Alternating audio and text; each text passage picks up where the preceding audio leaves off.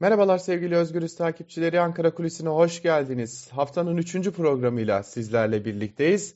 Ee, bugün meclise gideceğiz. Ee, mecliste toplumun bir bölümünün bildiği ama çoğunlukta kalan bölümünün ise habersiz olduğu bir gerçekliği sizlerle paylaşmak istiyorum. Şimdi biliyorsunuz son günlerin sıcak tartışma konusuydu. MHP lideri Devlet Bahçeli'nin açıklamasıyla tabii ki bu e, tartışmada sönümlenecek.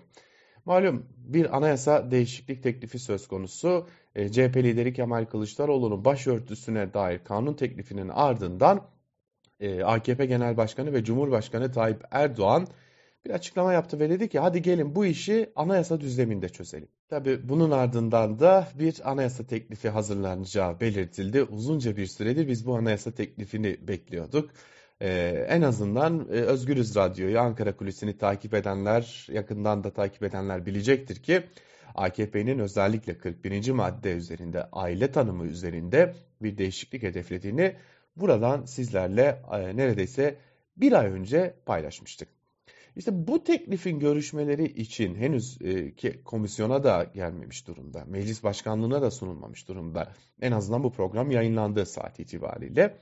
E, AKP heyeti aralarında Bekir Bozdağ Adalet Bakanlığı'nda olduğu 3 kişiden oluşan, 3 siyasetçiden oluşan Elitaş, Elitaş ve Yavuz'dan oluşan aynı zamanda AKP heyeti HDP'yi ziyaret etti.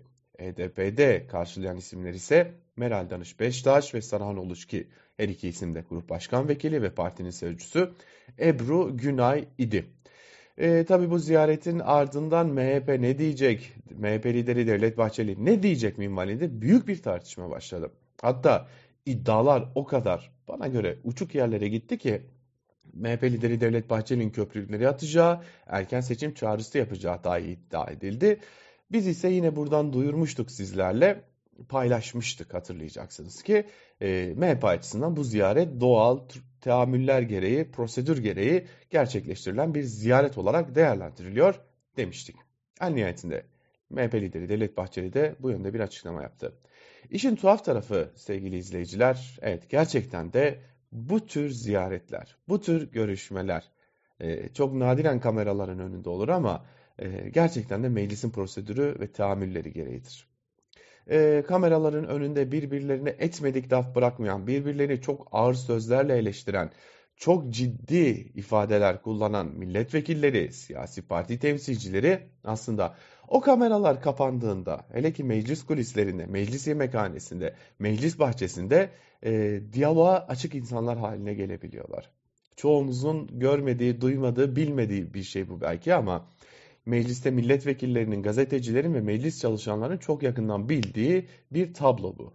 Hani e, herkes sanıyor ki e, mecliste kameraların karşısına geçip ya da kamuoyu önünde kameraların karşısına geçip birbirlerine adeta öfke kusan o milletvekilleri e, meclis içerisindeki günlük yaşantıda da bunları devam ettiriyorlar ama aslında işin özü bu değil. O kameralar kapandığında işin rengi e, tamamen değişmiş oluyor e, meclisteki siyasi parti temsilcileri, milletvekilleri kendi aralarında meclis kulislerinde sohbetler ediyorlar. Hatta aynı masada yemekler yiyorlar. E, hatta biz gazeteciler defalarca gördük ki şakalaşabiliyorlar. Hem de birbirlerine e, kamuoyu önünde ağır sözler söyleyen siyasetçilerden bahsediyoruz. Ee, pek fazla kameraların önünde olmuyor elbette bunlar. Çünkü kameraların önünde olunca işin adı siyaset olmuyor. Ee, kameralar kapanınca ise siyaset bir köşeye kalıyor. Ee, insani ilişkiler devreye girmiş oluyor. Ee, hani toplum şu an itibariyle ortadan ikiye yarılmış gibi görünüyor ya. E, korkunç bir kutuplaşma söz konusu ya. Ama tam tersine meclis içerisinde de e, böylesi bir diyalog söz konusu. Şunu bilmenizi isteriz. Her hafta MHP'nin, AKP'nin, İyi Parti'nin ve Cumhuriyet Halk Partisi'nin grup başkan vekilleri o hafta kim nöbetçi ise e, meclis başkanlık divanında o haftanın e, görevli ya da nöbetçi meclis başkan vekiliyle e, ve divanla bir toplantı yaparlar. Haftanın gündemi konuşulur, tartışmalar yürütülür, e, belli kararlar alınır ki e, meclisin işleyişi tırnak içerisinde sağlıklı olabilsin diye. Yani aslında partiler arası diyalog hiç bitmemiş durumda. Hep devam ediyor. Hep konuşuluyor. Ama e, iş kameraların önüne gelince renk değişiyor elbette. Ha mecliste birbiriyle küs olan, birbiriyle kırgın olan insanlar yok mu? Milletvekilleri yok mu? Elbette ki var. Hatta bu durum aynı siyasi partinin temsilcisi milletvekilleri arasında bile söz konusu. Ama bunlar bir elin parmağını, iki elin parmağını geçmeyecek sayıdalar.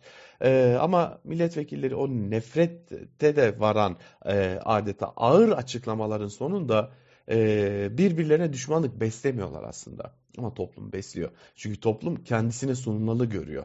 Ve en nihayetinde de toplum bu nedenle ortadan ikiye bölünmüş oluyor. Ee, işin özü şu sevgili takipçiler. Siyaset kurumu her ne kadar sertleşirse sertleşsin işin perde arkasında hele ki söz konusu olan meclisse diyalog hiç ama hiç kesilmiyor.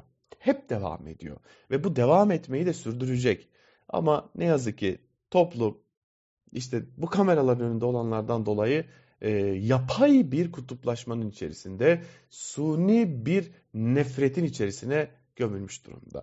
Bugünkü kulis meclisin e, görmediğimiz yüzünden olsun istedim. Çünkü biz belki sokakta gördüğümüz ya da bildiğimiz farklı siyasi partilerden insanlara e, şöyle bir farklı bakabiliyoruz ya ama işin özü o değil. Siyaset bunu yapmıyor. Siyaset kurumu bunu yapmıyorken toplumda bir arada yaşayan insanlar bunu niye yapıyor? Ya da siyasetçilerin bunda payı ne? Bunu da ayrıca tartışmak gerekecek. Ankara Kulisi'nden bugünlük de bu kadar. Bir başka programda görüşmek umuduyla. Hoşçakalın.